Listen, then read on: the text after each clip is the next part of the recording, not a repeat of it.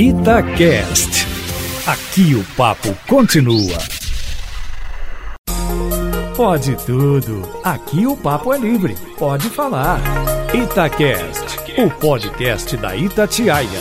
Fala galera, seja bem-vindo, seja bem-vinda no ar o Pode Tudo, seu podcast de debate e opinião, seu horário tradicional do domingo à noite, depois do futebol, um bate-papo animado, descontraído, extrovertido, com assunto sério, mas também com muitos assuntos leves para você terminar o domingão e começar a semana em alto astral. Como vai você, Eduardo Costa? Sempre, always, para falar inglês que a Alessandra gosta, always happy. Ah. Renato Rios Neto, como vai? 110% de disposição, tamo junto, hein? Alan Esse Passos tá chegando conosco neste domingão. Bem-vindo, meu caro, mais uma vez, a casa é sua. Firme e forte, sempre um prazer participar com vocês. Alessandra Mendes tá aí no cosplay Estou. de cameraman, Estou camera fazendo girl. cosplay de Lólio hoje de novo, porque Lólio apresenta. Inclusive, a gente tem que justificar Ah, aqui. sim. Por que, que Lólio apresenta hoje, Lólio? Júnior Moreira atualizou seu status.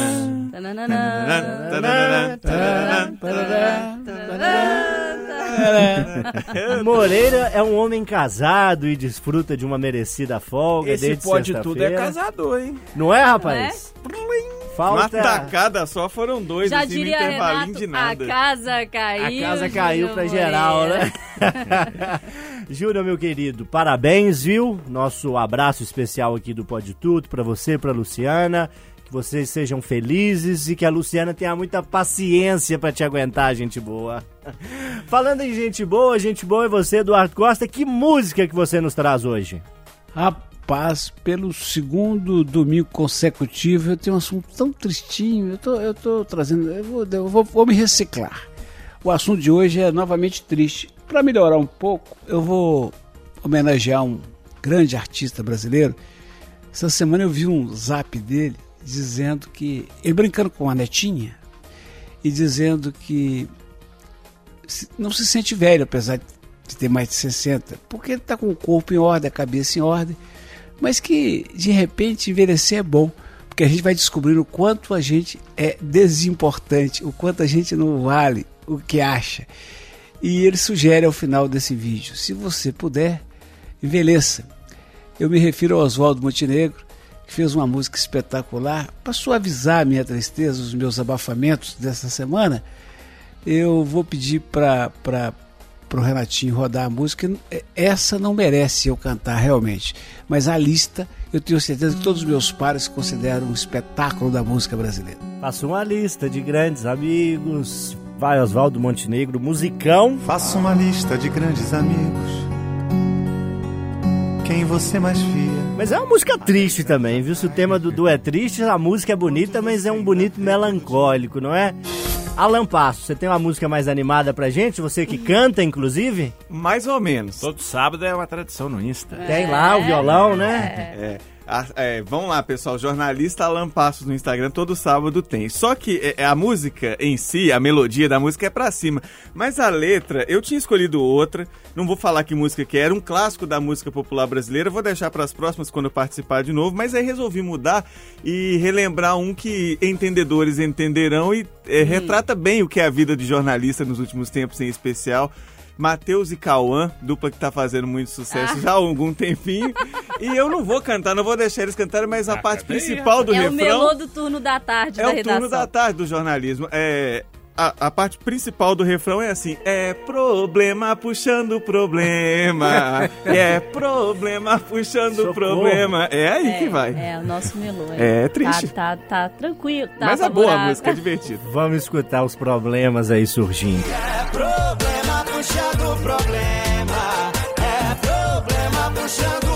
Alessandra Mendes, você que canta também, trouxe o que pra nós hoje? Menino, eu trouxe Caetano, mas essa é dificílima de cantar, porque ele não canta, ele declama, né? E aí, aí, fica, aí fica realmente fica um pouco complexo. Mas a música chama-se Terra, e aí ele fala: Terra por mais distante, o errante navegante, quem jamais te esqueceria. Vou só no refrão porque o resto é difícil pra dar nada. Vamos ouvir com o mestre Caê. por mais distante. Pra terminar, convido o ouvinte pra aumentar o volume do rádio, porque vem aí um som pesado, Renato Rios Neto. Não, na Ou nem verdade, tanto? Nem tanto. É mais melancólico também. Hoje tá. Ho- no- É. Hoje realmente, E né, tem a gente? grandes mitos do meu ídolo Morrissey, controverso, polêmico e tem a ver com o meu tema também. A música chama Meat Murder, Carne e Assassinato, que ele é vegetariano radical, né? Há muitos, muitos anos. E aí é a música que fala dos direitos dos animais e tal. E...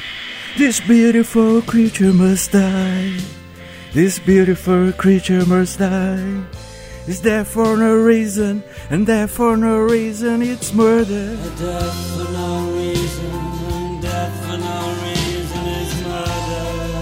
Eu gosto da interpretação. Provado? Nada mal, hein? Ele sente, né? Teve emoção, né? Ho- Hoje, hoje tá de parabéns, hein, Eduardo Costa? Tá, ué, a tradução disso aí é Atirei o pau no gato, tô. É por aí, tem a ver com o tema.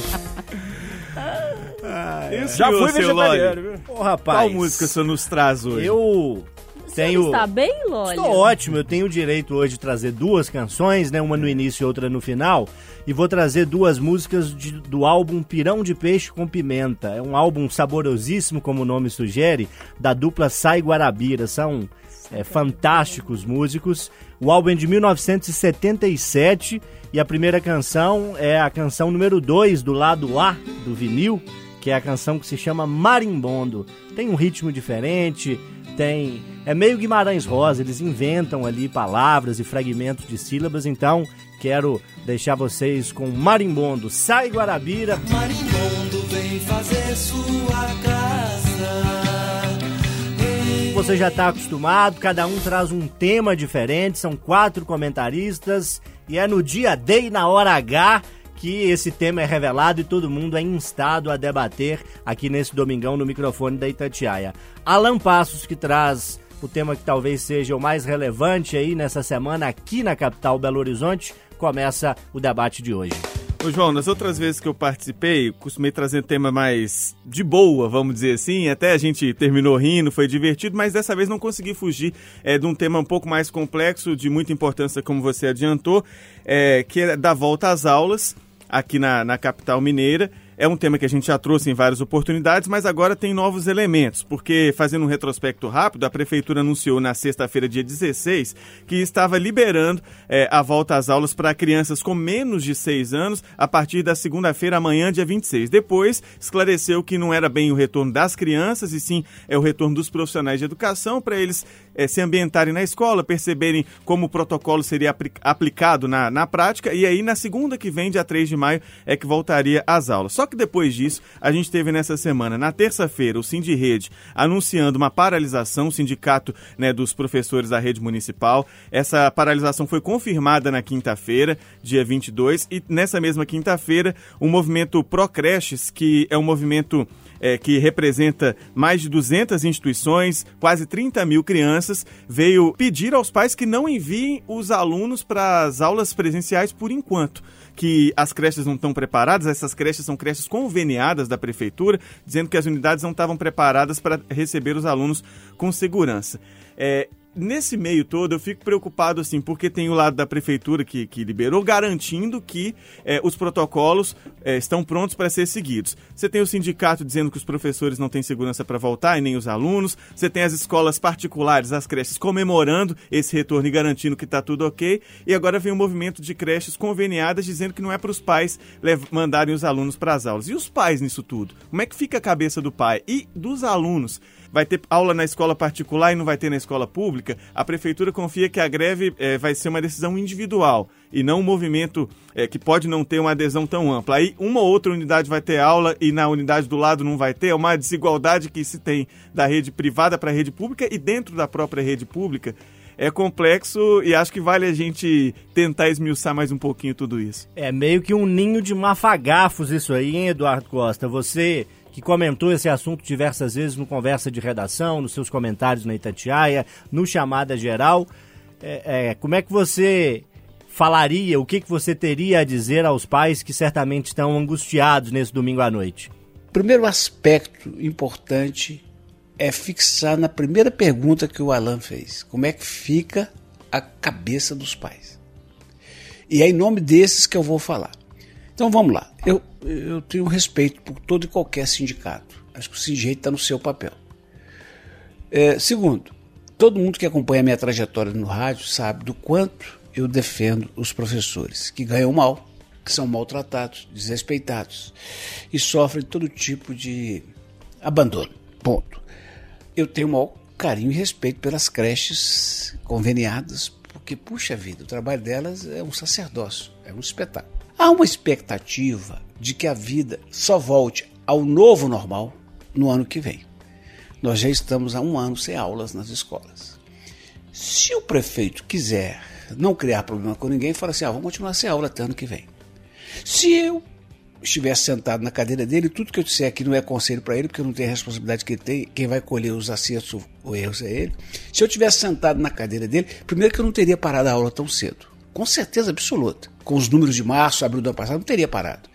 E com certeza eu mandaria abrir agora, principalmente em atenção aos pais que sofrem com essas crianças dentro de casa. E eu imagino um apartamento de 50 metros quadrados, duas crianças, e aquele Deus nos acude, e a, e a ansiedade e os problemas psicológicos que sabidamente são criados. A criança na escola é segurança alimentar para a maioria delas que não tem comida em casa. A criança na escola além do aprendizado em si, é segurança pessoal, porque a professora percebe, como perceberia se aquele menino Henry tivesse mancando. O que, foi, meu filho? Triste. O professor descobre muito. Então, a aula é, é um lugar de sociabilidade, não é só lugar de aprender. É muito mais do que o beabá. E a aula precisa voltar. Mas não é eu que estou dizendo, é o Unicef, o braço da, da, das Nações Unidas para a Educação, que disse que a aula é um ambiente seguro e que disse que a escola devia ser o último lugar a fechar e não o primeiro, como a gente está fazendo. Por fim, eu quero me dirigir às professoras dizendo: eu não estou faltando com respeito com vocês quando vocês pedem vacina antes. Eu lamento. A caixa do supermercado, com os caras ali do lado dela, com todos os riscos, está trabalhando. A motorista de 11, aplicativo, a Gari. Aí sim, o maior foco de contaminação. A diarista, doida para arrumar uma faxina de qualquer preço e desesperada pelo emprego. Mas eu queria comparar as professoras com as enfermeiras. Minhas caras professoras, eu tenho o maior carinho por vocês. Mas eu quero acreditar que vocês vão concordar comigo que a sua missão, que é maravilhosa, pode ser comparada com a de uma enfermeira, que é salvar vidas. Vocês preparam vidas, enfermeiras salvam vidas. É justo, é justo, um ano depois que as enfermeiras estão trabalhando na CTI, com os, com os doentes, com os doentes, sem vacinar, dizer que vocês não podem correr esse risco, eu me refiro, evidentemente, às pessoas que não têm comorbidades e que estão na faixa etária prevista para trabalhar. Portanto, eu, prefeito, eu abriria sim a escola e quem não for trabalhar, você não sofre, não, não castiga, só não paga. E aí, Alessandra Mendes, o que, que você acrescenta a essa discussão? Então, eu, eu tenho feito várias reflexões sobre isso desde o início. É, eu tenho uma criança na casa da minha mãe, uma criança nessa faixa etária, né? O meu afilhado tem 4 anos, vai fazer 5, então ele é nessa faixa etária, que convive com dois idosos, um com comorbidade, os dois com comorbidade, na verdade, um tomou a primeira dose e a outra que é minha mãe não. Eles cuidam do Miguel, enquanto a minha cunhada trabalha. Então é uma realidade que acontece na casa de muita gente. Só que na minha casa é ainda uma casa de privilegiados, porque o Miguel estuda numa escola particular. Então há uma angústia, sim, por um lado, e eu vejo isso na, na casa da minha mãe, enfim, com a minha mãe, meu pai e com a minha cunhada, meu irmão. Há uma angústia de retorno da aula, porque eles sabem que o Miguel está perdendo muita coisa, mas há uma angústia também do que, que esse retorno da aula pode trazer para quem cuida do Miguel que é a minha mãe que não tomou vacina até hoje. E para os professores do Miguel e para as pessoas que trabalham na escola. Eu estou dando esse exemplo que é particular e é inclusive feio, porque a gente não deve pensar só no da gente, né? A gente deve pensar no todo, para dizer que para mim, fechamento e reabertura de escola é mais uma vez aula sobre desigualdade no Brasil. Porque quando fechou, a gente viu o que, que as escolas particulares fizeram É, e eu vi isso de perto, fiz uma série sobre isso, como foi o ensino remoto na particular, como foi o ensino remoto na pública. Ah, os pais da particular, que portanto têm condição de pagar uma escola, têm condição de dar mais auxílio, ou de contratar alguém, ou enfim, de dar um suporte maior que os da pública não têm. E esse retorno, para mim, também é uma aula sobre desigualdade porque eu acho que a gente já deveria ter discutido com mais seriedade o retorno, mas principalmente com mais seriedade o protocolo. Eu concordo muito quando o Eduardo diz que há um apontamento da Unicef para essa necessidade das crianças voltarem, e há essa necessidade das crianças voltarem, mas há um apontamento também para o cumprimento de algumas regras. E aí eu fui ler o protocolo é, aqui da Prefeitura de BH, não dá para cumprir uns 60% daquilo que está descrito ali porque tem regra que é impossível de cumprir e são as regras que estão previstas para serem cumpridas. Então a gente já está prevendo que vai voltar, daqui a pouco a gente está fazendo matéria para dizer que não está cumprindo. E isso já me preocupava. Agora me preocupou ainda mais quando os donos das creches não são profissionais que trabalham lá, não são pais que, de filhos lá, são os donos das creches conveniadas vem essa semana dizer: eu não tenho estrutura para cumprir esse protocolo. Eu não tenho condição de cumprir esse protocolo. Não mandem seus filhos para cá. Aí a gente vai criar mais um degrau de desigualdade agora dentro da pública, porque alguns alunos voltam, outros alunos não voltam. Como que vai ser essa semana agora? Porque pela nota que a prefeitura enviou para gente, os profissionais vão saber do protocolo a partir de amanhã. Eu, por exemplo, achava que isso já devia estar tá acontecendo, mas não está acontecendo. Vai começar a acontecer a partir de amanhã agora com uma, uma greve deflagrada. Então, eu, o que eu acho é que faltou mais discussão, faltou mais esclarecimento. E de verdade, os pais nessa história estão fritos. Porque eles não sabem o que vai acontecer a partir de agora. Não sabe se vai ter estrutura, porque a creche está dizendo que não vai ter. Não sabe se vai ter profissional, porque os profissionais falaram que vão estar em greve. Não sabe que... E eu recomendo, não leia nem o protocolo, gente, porque se ler, aí que a casa vai cair mais ainda. Então, assim, eu acho que faltou mais seriedade em discutir e eu acho que está faltando seriedade agora em entender esse protocolo e ver como é que ele vai ser cumprido. A Alessandra tá achando que a casa vai cair, Renatão. Como você disse, né? Na prática, a teoria é outra, né?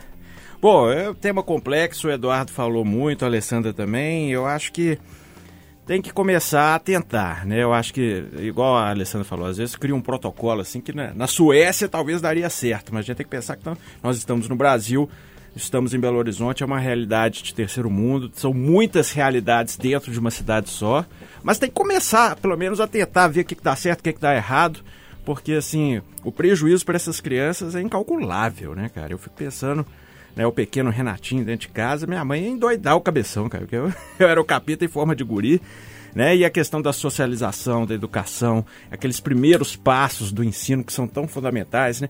Criança de 5 anos vai ver aula na internet, cara, é difícil demais, né? Então, assim, tem que começar a discussão, já tinha que ter vindo de muito tempo, demorou, né? Mas tem que começar a implementar erros e acertos. Eu sei que a gente, quando fala erros e acertos, é difícil porque nós estamos falando de vidas, né? Hum. É o professor que está botando a cara a tapa lá.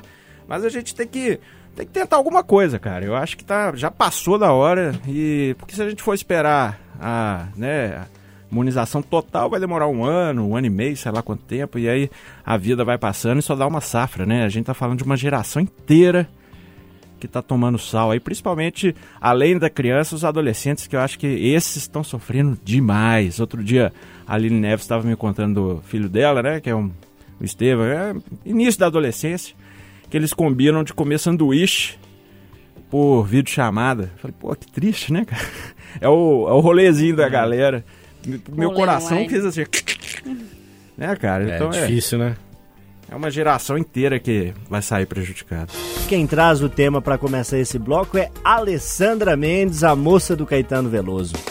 Meninos queridos, essa semana eu acompanhei é, menos do que gostaria, mas acompanhei as discussões em torno da cúpula do clima.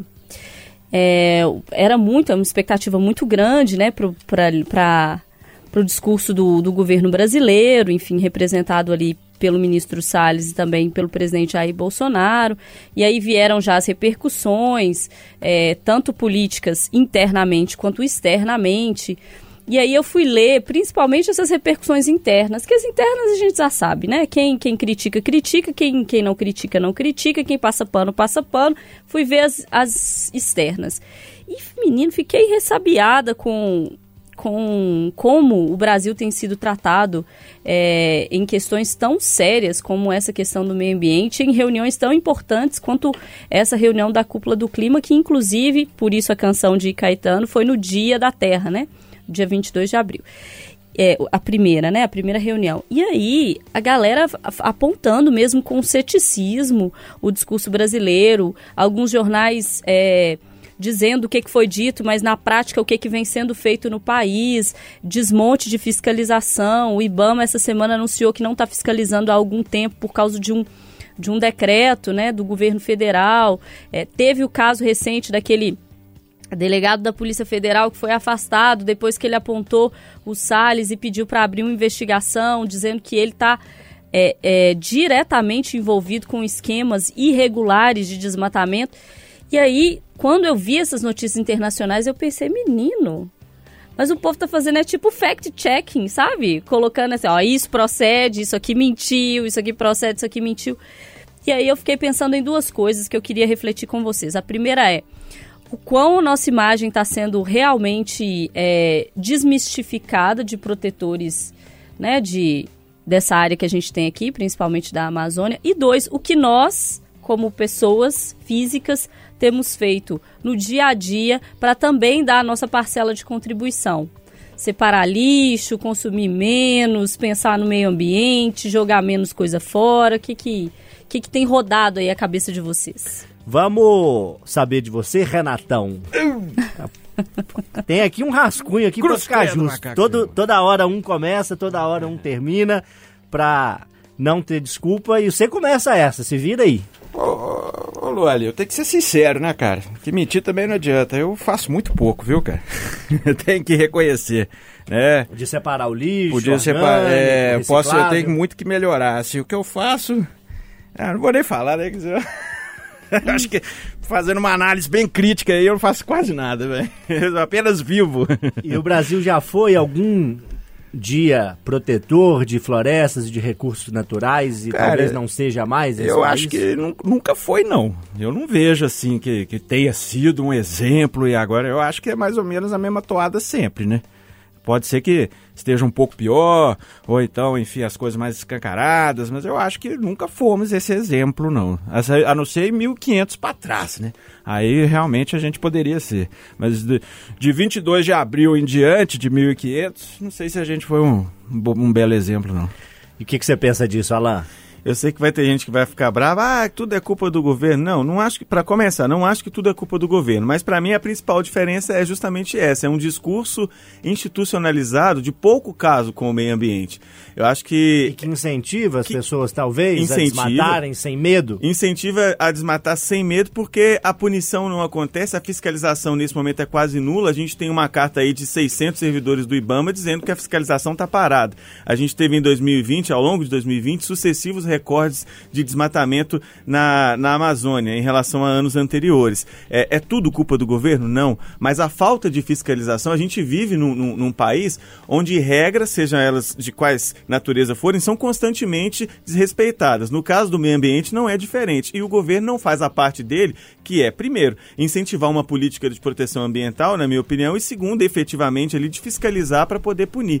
É, muitas vezes é, foram tentadas é, mudanças por parte do Ministério da Saúde que ampliavam a possibilidade de desmatamento, de construção em áreas que antes eram preservadas. Isso teve que ser barrado às pressas ou no Congresso ou especialmente no Supremo. Aí vem a turma reclamar que o Supremo está legislando. Acho que ele está interferindo em muitas questões, mas tem situações que vai ficar todo mundo observando o ministro fazer o que quer e não vai falar nada. É, basta ver que o, o Ricardo Salles tem que ter muita boa vontade, mas muita mesmo para dizer que ele é um defensor do, do meio ambiente. Ele é o ministro da, da causa. Então acho que o Brasil eh, nunca foi esse exemplo todo diante do potencial sim que podia ter, como disse o Renato, mas está pior nesse momento eh, pelo incentivo e pela falta de ação efetiva do governo. E a gente faz pouco a nossa, a nossa parte no geral no dia a dia, assim. Eu me, me incluo nisso. O Eduardo, o tema tangencia um pouquinho a sua proposta de debate que você vai trazer daqui a pouco, então sem revelar qual que é a sua discussão, o que, que você acha do que propôs a Alessandra? Como é que está o Brasil no que diz respeito ao meio ambiente? É, como eu não tenho três horas para fazer um resumo, eu direi primeiro que nos falta capital social para entender é, sustentabilidade e desenvolvimento social, ambiental. Segundo, que há falhas de nós todos brasileiros. Terceiro, que houve um fato positivo para o Brasil lá fora, porque o presidente Biden dos Estados Unidos, que querendo ou não, amando ou não os Estados Unidos, tem muita importância no mundo e teria seus motivos para ter uma certa resistência ao governo brasileiro por conta do alinhamento com o seu antecessor. O Biden, através de seus porta-vozes, elogiou o discurso do presidente brasileiro. Isso é bom. E, por último, a boa notícia para os brasileiros é que depois dessa exposição e desse desgaste, o nosso presidente deve trocar o ministro do Meio Ambiente, o que já será uma grande vitória do clima, meu caro. Alessandra, dois tweets para fechar. A gente foi alertado já há algum tempo naquela reunião ministerial que ninguém se esquece, né? Que enquanto as coisas iam acontecendo, o geral ia passar boiada. Então, a gente tem que ficar atento, porque tá passando não só a boiada, tá passando toda a arca de Noé e a coisa tá ruim, pode piorar e a gente vai sentir na pele, não a gente aqui, mas certamente futuras gerações vão sentir na pele quando não tivermos mais água potável para todo mundo, quando o preço da água subir muito, quando a energia ficar com um preço também insustentável, quando a gente não tiver mais oxigênio tão bom para respirar, a gente vai sentir isso na pele. Então, a hora de acordar é agora. Gente, tá passando boi não, tá? A Arca de Noé inteirinha tá passando aí, vamos acordar. Renato Rodrigues Rios Neto. Ah, RRRN. É, garoto, vai que é tua. Bom, tem um pouco a ver com o tema da Alessandra também. É outra perspectiva, mas falando aí dos bichinhos, né? Se eu não tô dando um show aí na parte ambiental no que diz respeito à reciclagem e tal, de bichinho eu entendo. Nó, na defesa animal, você tá lá, merece uma estrelinha. Mas enfim, né, cara? E essa semana a gente teve um, um discurso lamentável, mas lamentável mesmo, de um vereador infeliz lá da cidade de João Pinheiro. Um senhor, é, vereador Eli Correia, do Democratas, que estava tendo lá reunião e falando justamente sobre um projeto em relação a animais abandonados. Ele disse que cachorro na rua tem que matar. Se eu passo por cima de cachorro, nem olho para trás, penso que não tem dono. Ainda falou aqui, quer ver? Cachorro na rua é proibido. É, mês de agosto, os cachorros ficam tudo doido, fica louco, querendo morder qualquer um. Tem que matar no tiro ou na carreira. Eu nem sei o que ele quis dizer com essa carreira aí, mas enfim. É um infeliz, Assustador, hein? um covarde, na minha opinião, um babaca, e traz o assunto à tona, né? Por que que, né, será que é uma coisa de geração, porque ele é mais idoso? Será que é um, realmente a vida animal no nosso país pouco importa? A gente teve a lei sanção aí, né, que inclusive nasceu aqui na região metropolitana de Belo Horizonte devido ao ataque covarde ao Sansão, né, o Pitbull. Enfim, né, gente? Queria trazer o debate à tona e esse vereador aí, para mim, realmente tá dando um exemplo do que não é ser humano. Ô, Alessandra, esse tipo de discurso desse vereador é o mesmo discurso do ah, tá desempregado porque não quer trabalhar, ah, não tem, tá pedindo dinheiro na rua porque não quer, ah, temos que acabar com o morador de rua, daqui a pouco tá dizendo que tem também que, que eliminar. É, um- é uma sequência? Você faz alguma analogia ou não? pode ser um caminho, né? Não, não necessariamente a gente pode dizer que todo mundo é desse jeito, mas é, há, um, há um caminho nesse sentido. Eu acho que a falta de entendimento sobre humanidade, né? Se você não, não tem pena de animal, hum, há que tudo indica também não vai ter pena de humano, né? É, é um negócio que me deixa muito triste, sabe? Porque, não sei, eu vejo uns traços de psicopatia nisso. É, da pessoa que tem gente que tortura, né? Literalmente, tem né? gente Porque é que um traço é, fortíssimo. tem gente que tortura, tem gente que se diverte com esse tipo de situação, tem gente que acha legal, engraçado, tem gente que tem adrenalina com isso, sabe? Isso, isso para mim não, não pode ser uma pessoa normal. É, normal não no sentido de é, ter algum problema, mas de desumano mesmo. Lá em Sete Lagoas fui criada lá, então no interior, muito cachorro solto na rua, né? Bastante. Muito cachorro É um solto clássico, na rua. né? Não é só o caramelo, não. É de tudo quanto é Cachorro, tudo quanto é solto na rua. E os cachorros de casa também passeiam na rua, Passeia. sabe voltar. É um, é um negócio muito louco. O cachorro hora vai, certa, né? volta. Ele não volta, certa. ele não volta qualquer hora também, não. Ele Ou volta então na hora que você chama, você É. dá um assovio lá, o cachorro aponta lá do fim. Dependendo do que estiver fazendo também. Que se estiver fazendo for mais interessante, vai voltar, não. Ele volta a hora que quiser. Cachorro, não tem, cachorro de interior tem dor, não. Volta e tal, mas assim, eu sempre fui criada nesse tipo de cenário, assim, de gostar muito de animais, de entender é, que, que cuidar de animal também é um traço importante. E sempre que apareciam uns espíritos de porco desse, porque sempre tem, né, gente? Sempre. Se a gente puxar pela memória aí, sempre tem, com maior ou menor intensidade. Minha mãe já falava assim: afasta, afasta que é espírito de porco. Não é pessoa boa. E é isso mesmo, assim. Quem tem coragem de fazer isso com animal, gente, vai fazer, pode fazer coisa pior. Eu não quero perto de mim pra começar, não quero. Não quero. Alô, quem votou no vereador aí, ó, vão revisar aí, vocês estão querendo perto de você? Porque eu não tô, não. Ô Eduardo Costa, em bom inglês, esse cara é um pig's soul, um espírito de porco. É, boa é, é aí, o espírito de porco, é Joseph in the Order, o Zé dentro d'água e barrigada perdida. Mas eu devo. Eu não, devo repete, repete, por favor. Do Zé dentro d'água. Let's, Jo- let's teach with Jo- Joseph and the Order, Esse é o glorioso Zé Dendágua. Zé dentro d'água. Agora, eu preciso dizer ao Renato Rios Neto, com a, a estima, o carinho, o afeto que tenho por ele, que isso não é porque o cara tem é de outra geração, não. Quem é de outra geração, como o doutor Eduardo Rios Neto, assume a presidência do IBGE e nos enche de orgulho. E se o Renato quiser saber que, que cabeça fraca tem em todas as idades, que converse com o Loli para saber do mocinho que está na Câmara Municipal, que no Dia Internacional da Mulher saudou a mesa com mulheres XX. Resultado, a Duda Salabek está questionando ele lá na corredoria. É, esse é o Little Boy Water Joseph. Pois é, por isso que eu não afirmei, eu só trouxe a pergunta à tona. É, eu tô defendendo os velhos que nem eu. De onde é, É, não, essa inclusive o Eduardo, que é de outra geração, tem um amor aí super correspondido pelo Bud. câmara? Que é o cachorrinho, né? Não, É, é, Bud é meu parceiro. Mas aqui eu não quero ser hipócrita, não, tá? É, amanhã ou depois que eu tiver com minha menina na rua e um cachorro atacar minha menina, eu vou julgar o que tiver na cabeça dele. Agora, fazer covardia de graça é que eu não, per... é que eu não perdoo. De onde que é essa cidade aí? Cê- João Pinheiro. João Pinheiro. João Pinheiro na no vetor norte de, do estado, região centro, centro-oeste, ali pro norte, né? Grande João Pinheiro.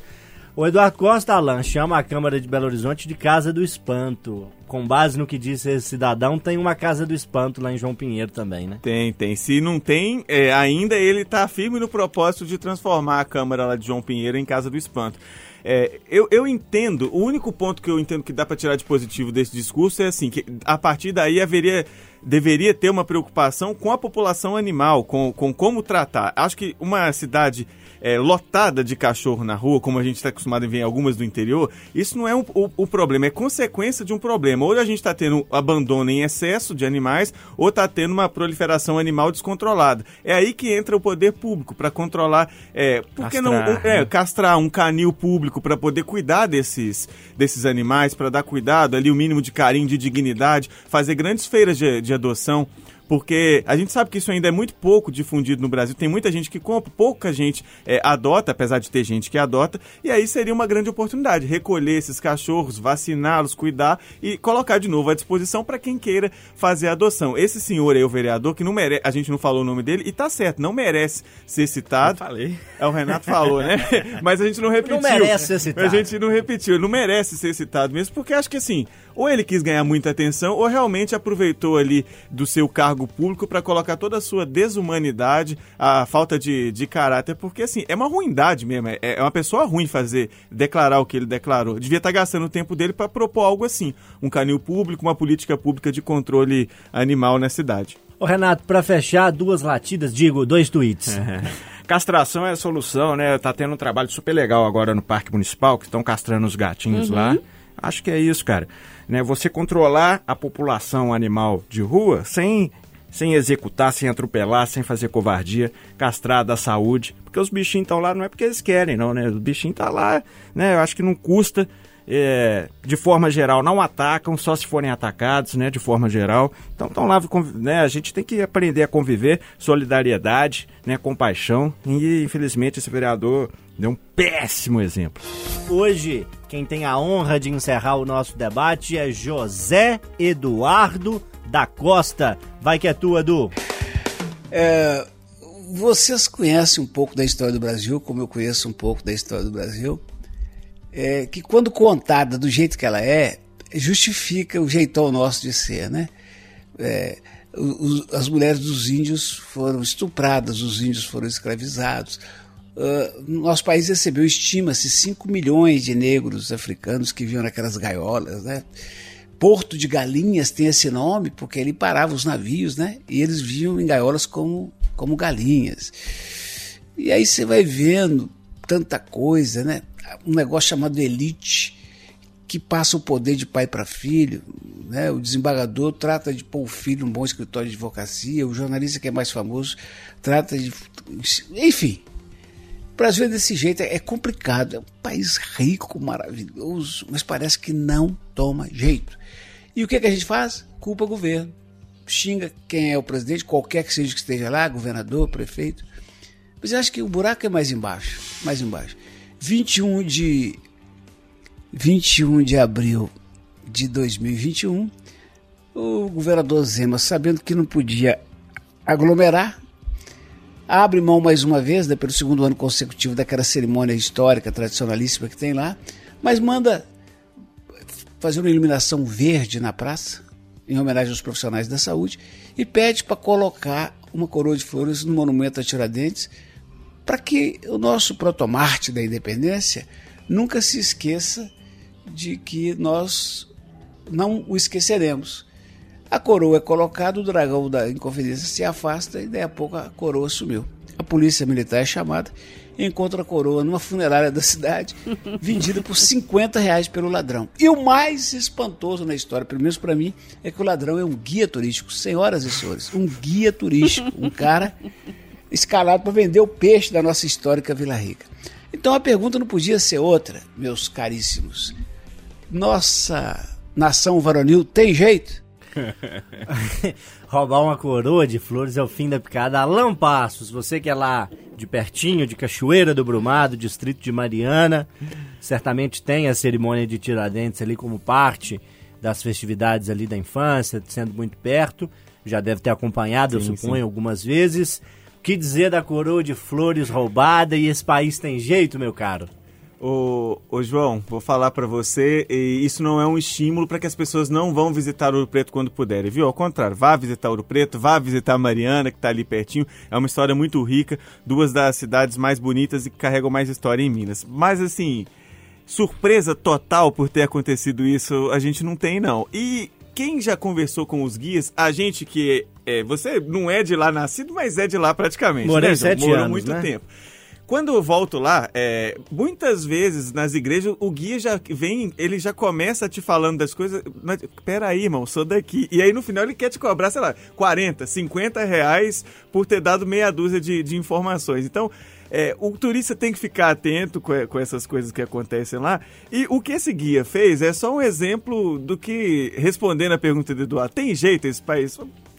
Eu não acho que é ser pessimista, não, mas eu também não vou ser um bobo alegre de achar que tem jeito. Não, não tem jeito, não. Não tem jeito, é, não tem base um negócio desse. E a gente elege e coloca políticos lá que cada vez mais representam. Parece que tá cada vez pior, não parece? É porque a gente, eu acho que no geral, como cidade, como É o sociedade. comentarista de Eduardo. É, É. tava ruim, agora parece que piorou. E eu acho que vai piorar mais. Ah, que bom, né? Ô, Que Alessandra. alívio agora. Agora eu fiquei bem.